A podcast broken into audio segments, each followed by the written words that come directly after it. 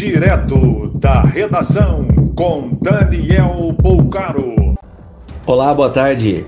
Essas são as principais notícias da tarde desta segunda-feira, 1 de junho de 2020. No Espírito Santo, as aulas continuam suspensas até pelo menos 30 de junho. A medida vale para a rede pública e privada.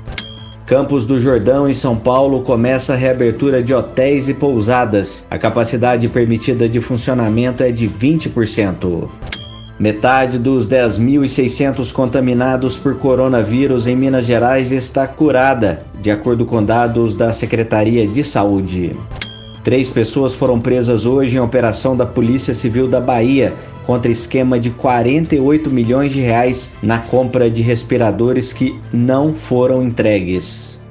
Amazonas registrou o menor volume de mortes por coronavírus em um dia desde 21 de abril. Neste domingo foram registrados cinco óbitos.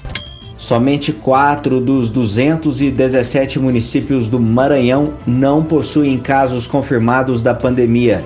São 932 mortes no estado.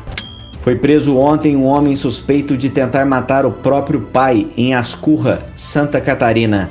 Ele utilizou óleo diesel para colocar fogo na casa do pai, que ficou totalmente destruída. 177 profissionais da área de educação de Itabira, em Minas Gerais, que possuem outro emprego ou são aposentados, tiveram contrato suspenso. A prefeitura alega insuficiência de recursos. O prejuízo líquido da Embraer no primeiro trimestre foi seis vezes maior do que no mesmo período do ano passado.